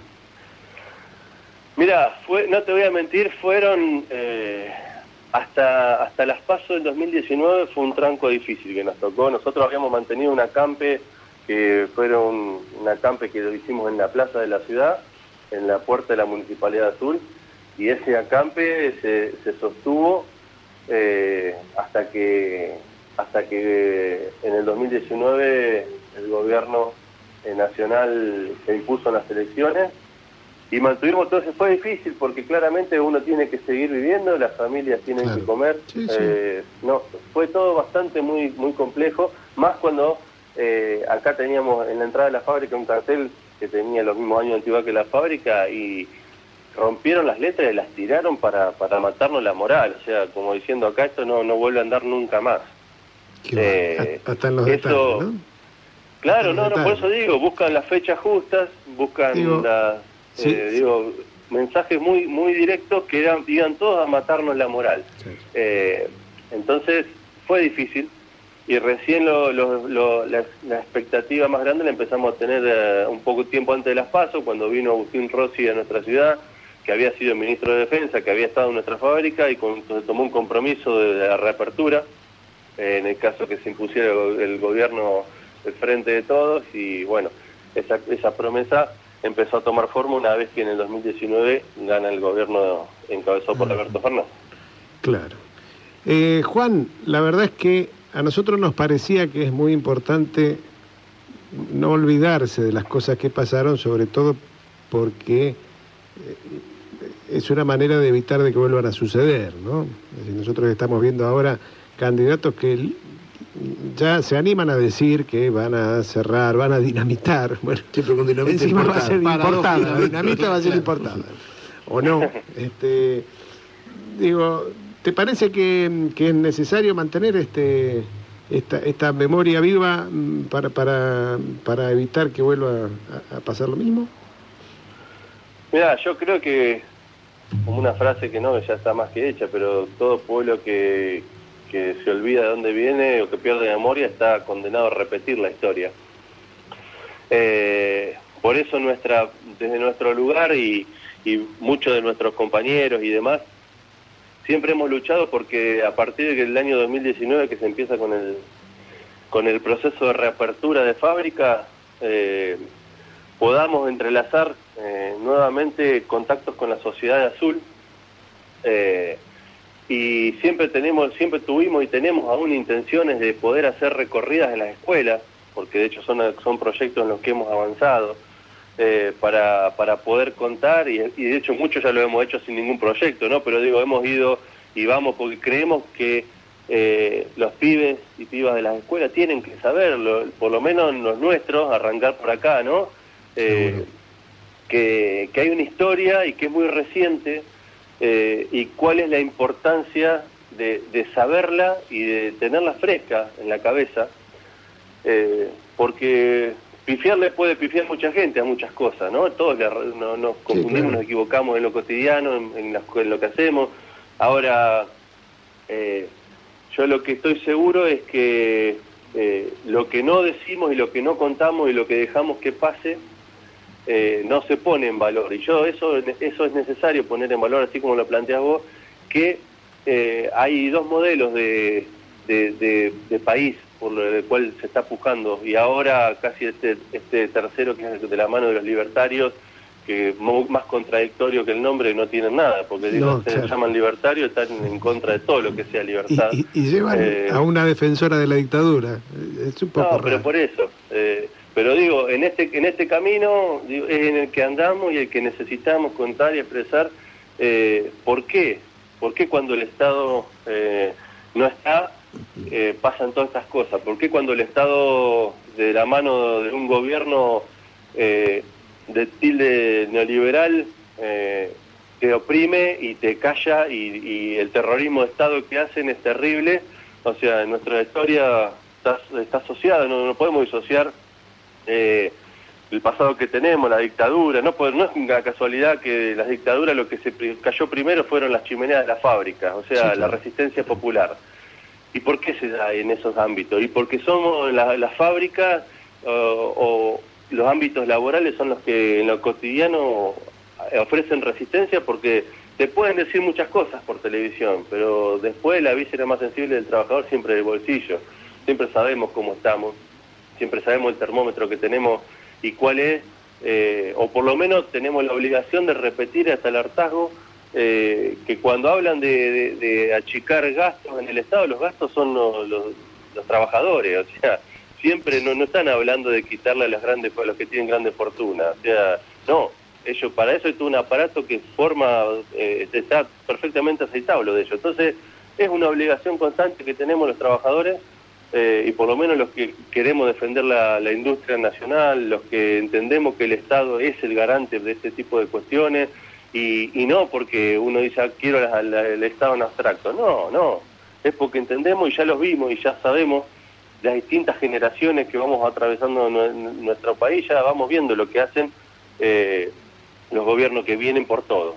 Y en este caso, eh, digo, yo hoy podemos tener nosotros, hablando nuevamente acá de Azul, puntualmente de Fanazul, digo, antes de ayer eh, fue la primera vuelta a producir de la fábrica y fue la primera olla de producción de Mastermill que se hizo hace dos días después de cinco años, con todo lo que atravesamos. Y eso tiene que ver con, con que hay una conciencia de clase a la cual hay que nutrirla, porque nos tenemos que ir ayornando claramente, la receta eh, siempre eh, hay que leerla, estudiarla y saberla, y hay que ir ayornándola también, porque el enemigo también va ayornándose y va cambiando la estrategia. Por ahí te seducen con algunas cosas que después te hacen pegar una- a vos mismo un palazo en la cabeza con lo que te dicen, ¿viste? Que Esto digo que convencen a votantes con argumentos falsos y después eh, andan to- andamos todos llorando sin saber Sí, sin saber sí, a, sí, quién, a, quién, a quién reclamarle, ¿no? Eh, Seguro, Juan, eh, en, en ese sentido este, nosotros no tenemos más que agradecerte el, por empezar la entrevista, por supuesto, pero agradecerte el, y en nombre tuyo a todos tus compañeros el haber mantenido viva la fábrica y por sobre todo viva la memoria. Así que bueno, te despedimos, te damos un montón de gracias por este rato y esperamos contactarte en cualquier momento. Bueno, muchas gracias a, a ustedes por la posibilidad de, de hablar de, de nuestra de nuestra fábrica, nuestro lugar en el mundo. Eh, Sí, pero pero bueno, agradecido y bueno, esperemos que entre todos podamos construir la conciencia necesaria para para eh, ir encaminándonos y, y así poder ir ganando siempre más derechos para, para la clase trabajadora y para que no para nuestra industria nacional que tanta falta hace. Muchas Sí. gracias, saludos a la audiencia de la radio. Muchas gracias, Juan. Fuerte abrazo. Un abrazo. Muy bien, era Juan Cacase, actual concejal del Frente de Todos en Azul. Y Y fabriquero. fabriquero, eh, integrante de, de. Fanazul, de la fábrica de explosivos estatal de Azul. Una historia que, como dijo, merece ser contada y recordada. Eh, y mientras yo lo escuchaba pensaba que con la misma lógica que porque da pérdida cerraron una fábrica de explosivos, podrían cerrar el ejército también. Total, da pérdida. Claro, por Eh, ejemplo, ¿no? La- los disparates, la- las cosas descabelladas No, eh, a las cre- que hemos, De, de alguna manera es parte de ese proyecto. sin Es duda, parte de ese, ese proyecto no requiere Fuerzas Armadas porque tiene un alineamiento incondicional con Estados Unidos. El proyecto del- de- de- lo tiene, no le importa perder un submarino, no le importa. Cualquier problemita, No les importó claro, perder un un submarino, submarino. con 44 personas arriba. sí, eso, Espiaron a los familiares. Es el mismo ministro, es Aguad, es el mismo gobierno, es Macri. Me encantó Sí. la explicación de, de Peña, de decir que si le decíamos lo que íbamos Si le a hacer. decíamos Claro. no nos que- Señores, para- Hoy quiero Sí. saludar a dos personas, Maestro, dos oyentes. adelante. Luis María, gracias por tus comentarios. Eh, son difíciles de explicar la radio, pero, pero te agradecemos el comentario. Y otro muy especial, a un querido y viejo amigo que nos está escuchando, supongo que le tengo que decir buenas tardes, desde Marsella, se estará tomando un matecito, pero dice, los estoy escuchando. Un abrazo, Carri. Eh, nos debemos algunas conversaciones y algunos vinos. Ya tendremos oportunidad. Botellas al mar llega a Europa. ¿Eh? Agárrala. Nosotros Mira. nos preguntamos si llegamos a Puerto Madryn, por favor. bueno, decir, saludo a Melenchón. otra efemérides que es imposible no recordar. El 17 de mayo se iba, del 2009, se iba Mario Benedetti. y lo vamos a escuchar con un poema muy cortito, dicho por él mismo y con una sorpresita después. Ustedes y nosotros. Ustedes cuando aman exigen bienestar, una cama de cedro y un colchón especial. Nosotros cuando amamos es fácil de arreglar. Con sábanas, qué bueno. Sin sábanas da igual. Ustedes cuando aman calculan interés y cuando se desaman calculan otra vez. Nosotros cuando amamos es como renacer y si nos desamamos no la pasamos bien. Ustedes cuando aman son de otra magnitud. Hay fotos, chismes, prensa y el amor es un boom. Nosotros cuando amamos es un amor común, tan simple y tan sabroso como tener salud. Ustedes cuando aman consultan el reloj, porque el tiempo que pierden vale medio millón. Nosotros cuando amamos sin prisa y con fervor, gozamos y nos sale barata la función. Ustedes cuando aman al analista van, es él quien dictamina si lo hacen bien o mal. Nosotros cuando amamos sin tanta cortedad, el subconsciente piola se pone a disfrutar. Ustedes cuando aman exigen bienestar, una cama de cedro y un colchón especial. Nosotros cuando amamos es fácil de arreglar. Con sábanas, qué bueno. Sin sábanas, da igual. Ustedes cuando aman exigen bienestar, una cama de cedro y un colchón especial. Nosotros cuando amamos es fácil de arreglar, con sábanas, qué bueno, sin sábanas da igual. Ustedes cuando aman calculan interés y cuando se desaman calculan otra vez. Nosotros cuando amamos es como renacer y si nos desamamos no la pasamos bien.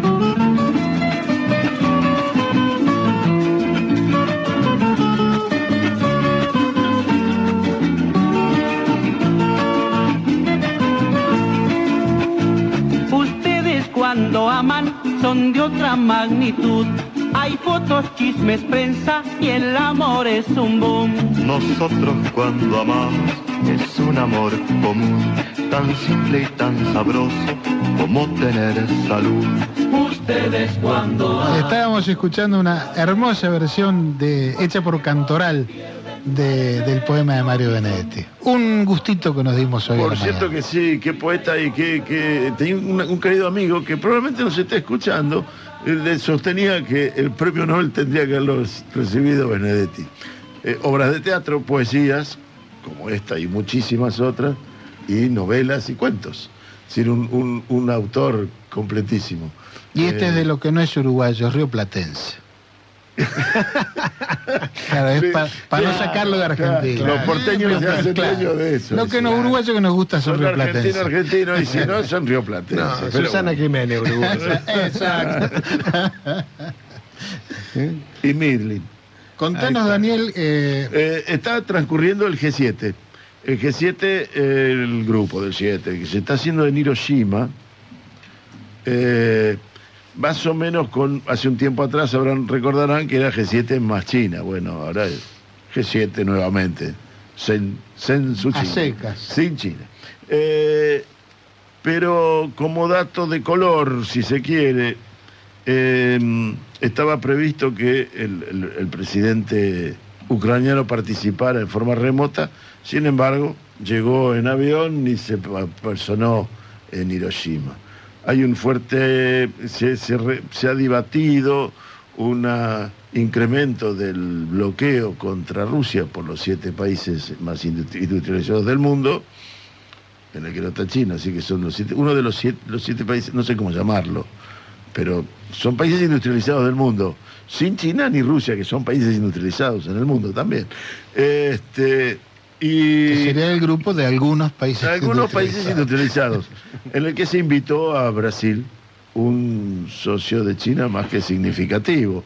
Eh, pero Lula, presente en la reunión, hizo eh, su, su uso de la palabra, de unos cinco minutos como corresponde a los presidentes de la cumbre, y no se involucró. Y entonces por eso lo traemos acá. Lula dice que el endeudamiento externo de muchos países que victimizó a Brasil en el pasado y ha destrozado a la Argentina es causa de una flagrante y creciente desigualdad y requiere un tratamiento del Fondo Monetario que considere las consecuencias sociales de las políticas de ajuste. Eh, textuales de Lula. Lula el- dice todos los días, la mañana, antes de desayunar, 57 mil millones de dólares tomó de deuda Argentina con el fondo. En el gobierno de Macri. Muy bien. Exactamente. Y hay que decir que el Fondo Monetario le ofreció 50 mil millones de dólares a Ucrania para afrontar la guerra. Ma- menos que Mm. lo ofreció. la- le ofreció, pero no le dio todavía, fue un ofrecimiento. Hasta ahora le viene dando 15 mil, creo que sino tal vez 20 mil, para afrontar la guerra, nada menos contra Rusia, el gran enemigo del G7, según parece estar planteado en el encuentro de Hiroshima. Ahora, qué maravilla escuchar un líder latinoamericano diciendo esto en, digamos, en el nido del poder, ¿no? En el nido de la víbora, sí señor. Eh, un, digamos, un aspecto que, además de enaltecernos, digamos, lo marca su posición de liderazgo regional, sin duda, por si alguien tenía alguna duda, ¿no? Y, hay algo para decir del G7, voy a ser muy, muy breve, como para remarcarlo. Los G7 a los que estábamos acostumbrados eh, con, anterioridad, tenías líderes que lideraban, ¿no? Estaba Obama, Merkel, por ejemplo, eh, y estaba Xi Jinping. Eh, ha venido en una especie de, de- de corrimiento y degradación en el que el único líder que uno puede reconocer como tal, con lo significado de la palabra, es Lula en este momento, que no es parte del G7, sino que es un invitado del G7. Claro. Tal vez Trudeau en una posición secundaria, pero ni siquiera el japonés. El japonés, verdadero líder, fue asesinado en un atentado contra su vida hace un- menos de un año atrás, eh, y que estaba dando vueltas con volver a, a- a intentar ser primer ministro. Eh, eh, y esto es una situación eh, sustancial, en el que recién ahora se está lavando la cara Japón de la invasión a Corea y ha pedido no perdón, pero sí lamentar las suf- la- la- lo- los sufrimientos que le causaron al pueblo coreano durante toda su invasión, que fue como de 40 años, Nada menos. nada menos. Señores, nos hemos quedado ya sin tiempo, nos tenemos que ir a las noticias. Eh, como todos los sábados, un programa que quiso hacernos pensar, hacernos reflexionar, hacernos acordar eh, y, en fin, superar un poquito la propuesta tan breve y tan efímera que nos hacen los medios de comunicación todos los días.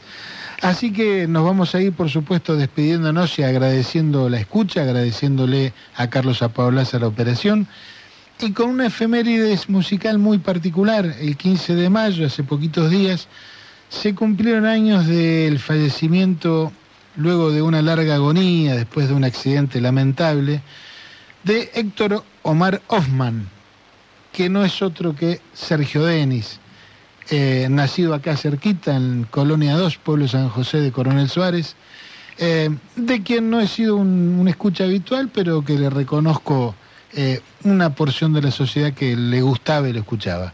Las Así canchas, que, las canchas de fútbol, por Na- ejemplo, nada menos. tomaron sus canciones para los cánticos. así que nos despedimos bien para arriba este sábado con La vida vale la pena. Hasta el sábado, chau. Chau. Chau.